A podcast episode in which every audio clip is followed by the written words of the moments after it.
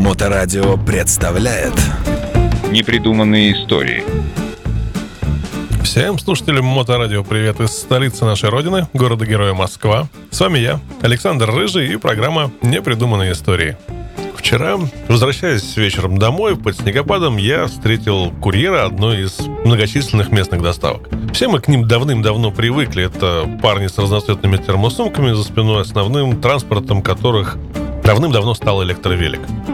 Мы видим их на улицах каждый день и уже перестаем замечать. Но этого курьера не заметить было сложно, ибо вместо электровелика он передвигался на велосипеде с давно забытым нами подвесным бензиновым мотором. И вспомнились мне слова, сказанные очень-очень давно не самым известным на тот момент человеком.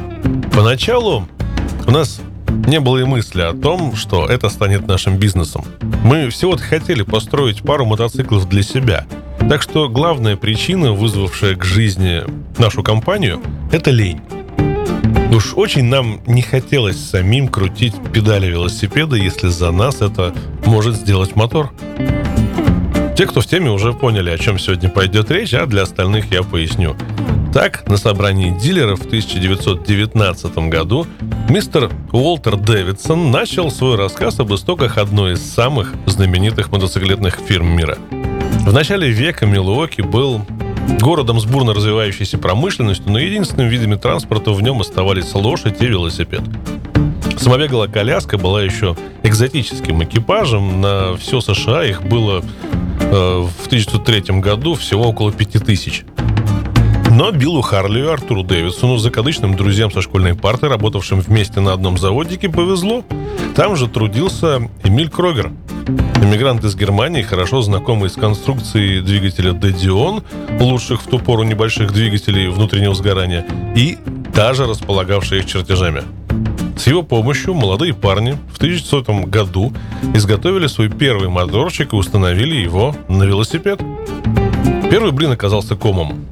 Агрегат получился чрезвычайно капризным, мощности его не хватало для преодоления подъемов, а велосипедная рама была слишком слабой, но бесценный опыт друзья таки получили. И зимой 1902 года они построили уже настоящий мотоцикл со специально изготовленной рамой и двигателем мощностью в целых три лошади.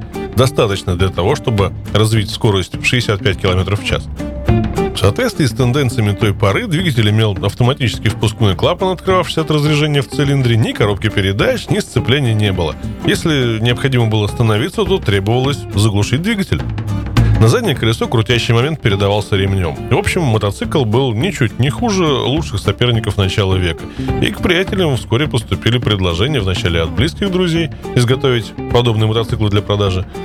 И к ним в долю вошли два старших брата. Уолтер и Уильям Дэвидсоны.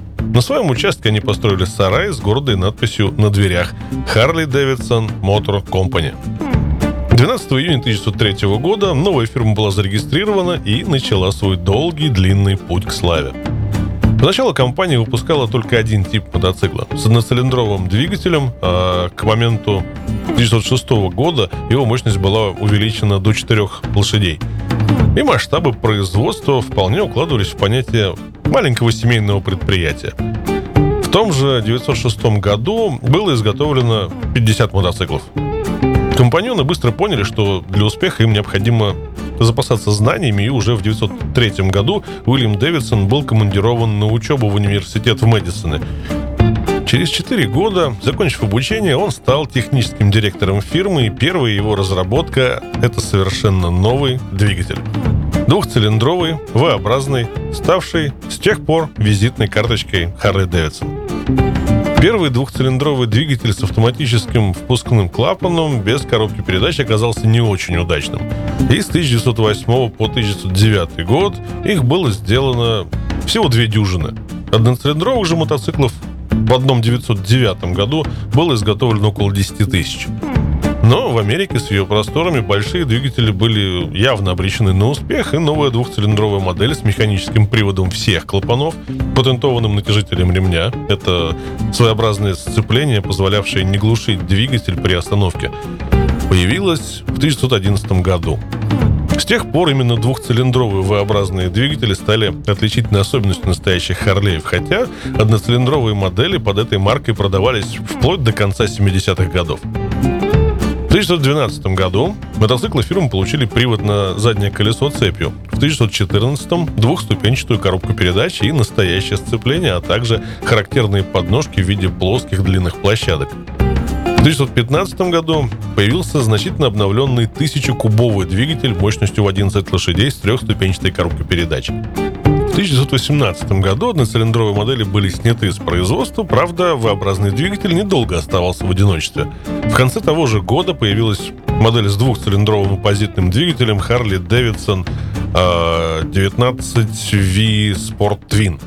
Но, увы, ее 600-кубовый двигатель развивал всего 6 лошадей, так что она не выдержала конкуренции с 17-сильной стандартной моделью и через 4 года сошла со сцены.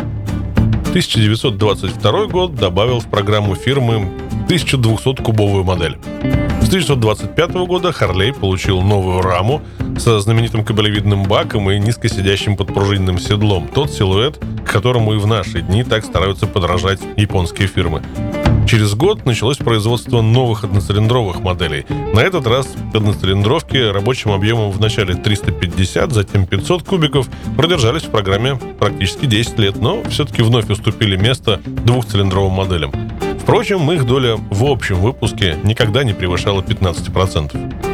29 год стал годом полного обновления двухцилиндровых моделей. Они получили нижнее расположение всех клапанов. До этого верхний клапан находился в верхней части камеры сгорания, как на старых двигателях с автоматическим клапаном. Тогда же началось производство 750-кубовых э, двигателей серии VL, известным нам по армейским ленд-лизовым поставкам. Этот двигатель стал сверхдолгожителем. Он выпускался аж до 1974 года. Великая депрессия конца 20-х, начала 30-х годов ударила по развитию мотопроизводства и стимулировала новые разработки. В 1936 году на рынок был выпущен первый Харли Дэвидсон с верхнеклапанным двухцилиндровым V-образным двигателем с 1000-кубовым объемом. 42 лошадиные силы позволяли развивать мотору скорость около 150 км в час. Двигатель оказался настолько удачным, что основные его особенности с легкостью прослеживаются и в современных двигателях фирмы.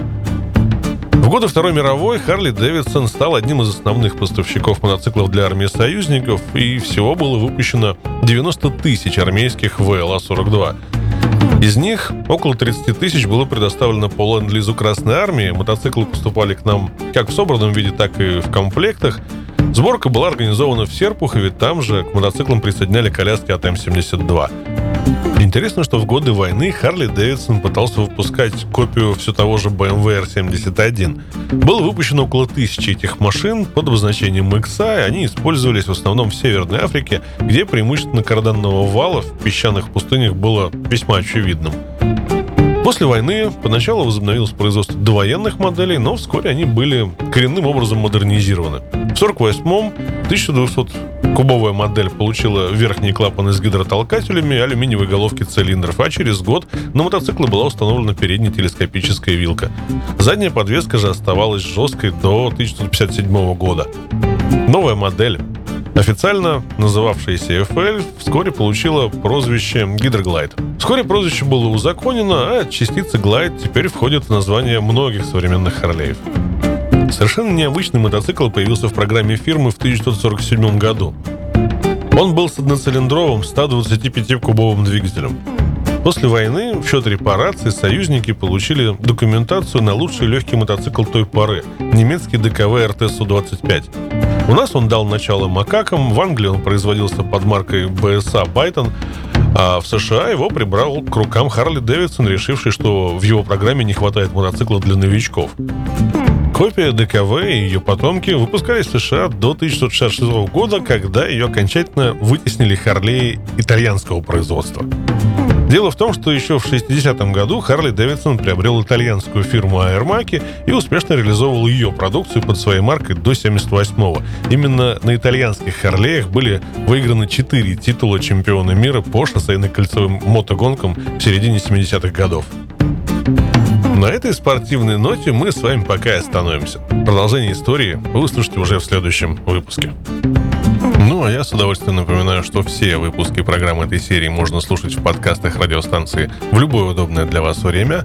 А на сегодня это все. С вами на волнах Моторадио были непридуманные истории. И я, Александр Рыжий, город Москва. До новых встреч.